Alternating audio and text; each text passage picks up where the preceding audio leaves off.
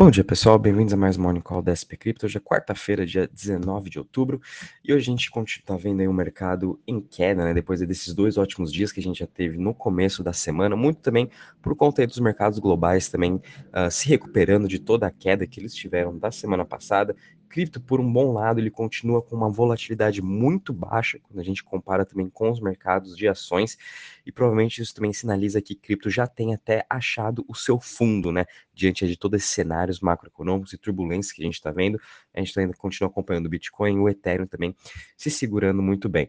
Com isso, a gente está vendo o mercado geral caindo em 1,34%, Bitcoin caindo 1,5% a 19.173 dólares, de novo se mantendo aí uh, firme e forte nessa região dos 19 mil dólares, o que também é muito bom para a gente continuar fazendo o nosso DCA, né? É, quando a gente também compare com os acontecimentos macros, né, principalmente da parte da agenda econômica, realmente todos os olhos estão aí para dia 2 de novembro, que é quando vai ter uh, o FONC, que o Fed vai provavelmente estar elevando a taxa de juros em 0,75. Então, acredito que até lá a gente não vai ter muita volatilidade, né? E a gente ainda tem também a guerra entre Rússia e Ucrânia, que tem uh, tido algumas notícias né, em relação a guerras nucleares, o que pode trazer mais volatilidade. Mas se por esse lado da guerra não tivermos nenhuma notícia, realmente a gente vai estar aguardando aí realmente para o dia 2 de novembro para ver o que vai acontecer com a taxa de juros nos Estados Unidos, que também já está até muito precificado.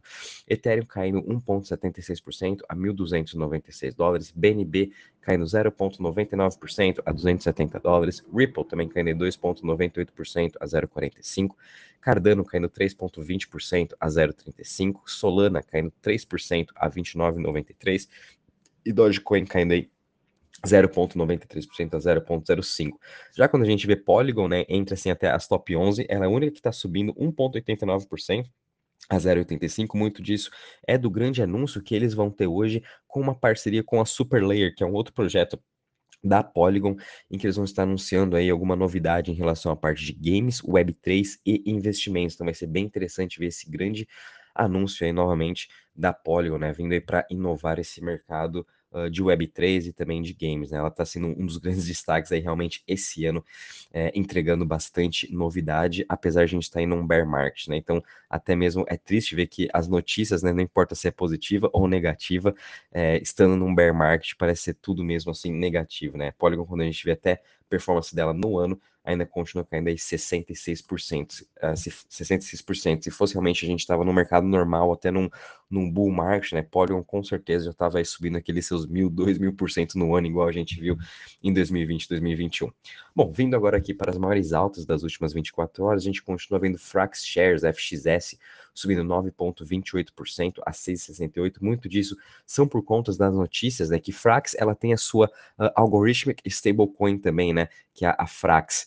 Uh, então, eles estão agora fazendo uma diversificação também no seu treasury, estão comprando é, STETH, né? Eles estão fazendo o staking de ETH para manter também com uma diversificação do seu treasury, que é bem interessante.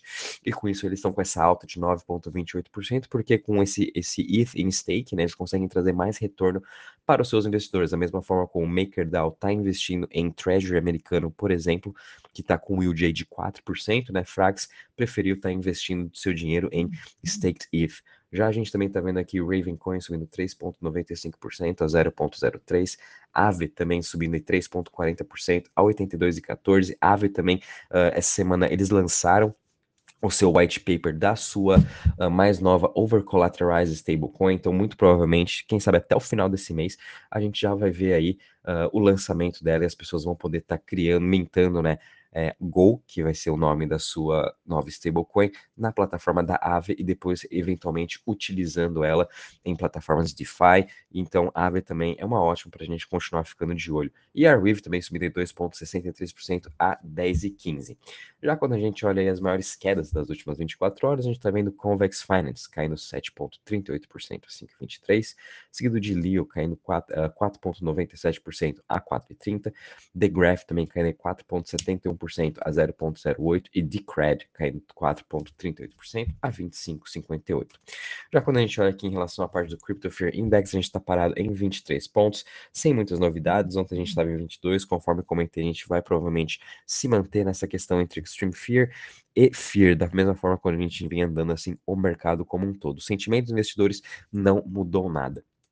Quando a gente agora analisa a parte de Total Value Lock, né, de DeFi, a gente também, conforme o mercado está caindo hoje, né, também os mercados globais, DeFi também está com uma queda de 1,79% a 88,62%. Também a gente teve notícias negativas de, de novo, mais alguns ataques de hackers, né? Então, é, esse ano está realmente muito complicado em relação a isso, né? Muitos projetos de DeFi estão sendo hackeados, então isso aí traz o sentimento do investidor para DeFi fica mais baixo ainda e com mais medo, né?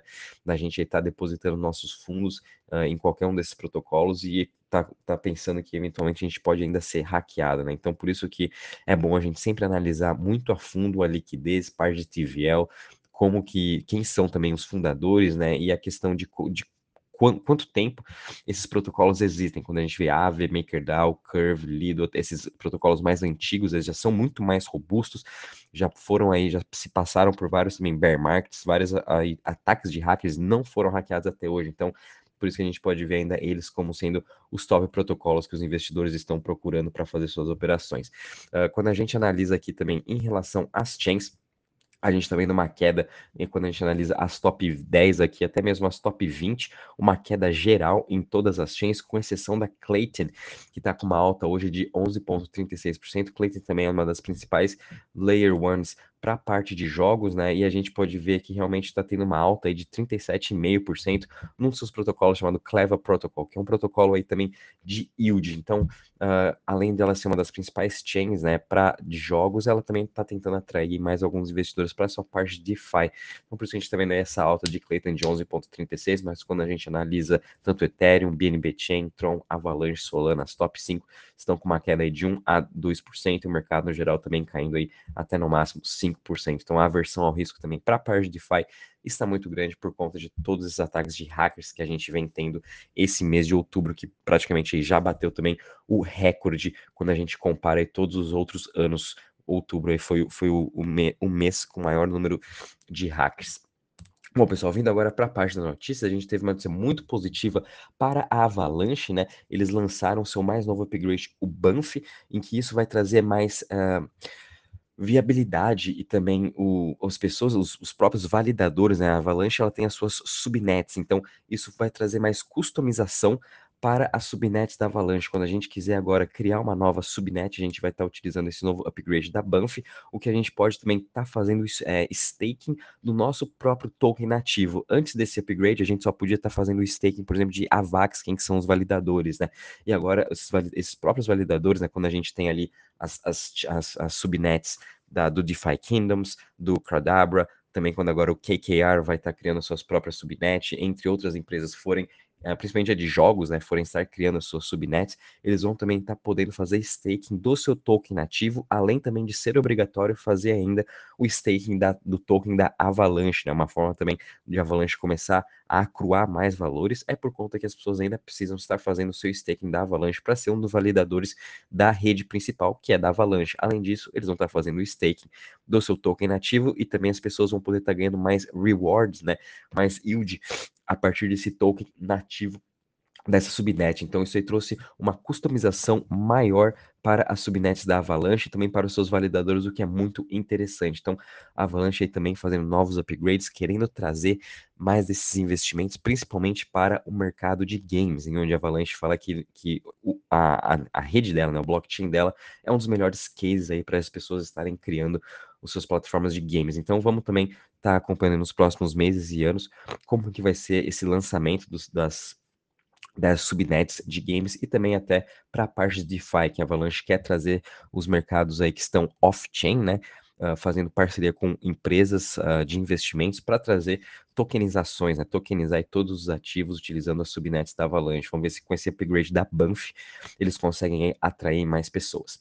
A gente também tem uma notícia bem interessante aqui que o governo de Israel, juntamente com a, a bolsa né, de Tel Aviv, eles estão se preparando agora em parceria com a Fireblocks em é, emitir agora digital state bonds, né? Então, da mesma forma que eles têm aí os títulos públicos do governo, eles vão estar agora criando esses títulos públicos dentro do blockchain e emitindo aí de uma forma digital, que achei super interessante. Então, Tel Aviv também, a, a bolsa, né, de Tel Aviv, dando esse próximo passo para uh, a tecnologia e agora também emitindo seus bonds digitais quem sabe futuramente a Fireblocks, né, que é uma das maiores provedoras dessa infraestrutura, a gente vai estar podendo também negociar ações já de formas digitais nas bolsas de valores. Não duvido nada que ano que vem já tem aí, provavelmente até a B3 já está olhando sobre isso, de estar tá emitindo aí ações dentro do blockchain, né? A gente também já viu a FTX, que já possui ações tokenizadas, que já é uma forma também da gente estar tá negociando ações dentro do blockchain, é, mas o próximo passo, muito importante mesmo, é ver as bolsas de valores no mundo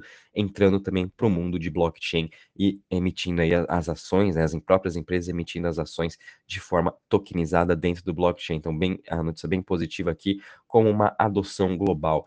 A gente também viu aqui que na a, a exchange Lemon, né, que é uma exchange aí da Argentina, ela fez uma parceria com o marketplace uh, de NFT Travel X, em que as pessoas agora, os usuários da Lemon, vão poder estar tá comprando uh, passagens aéreas pela Travel X.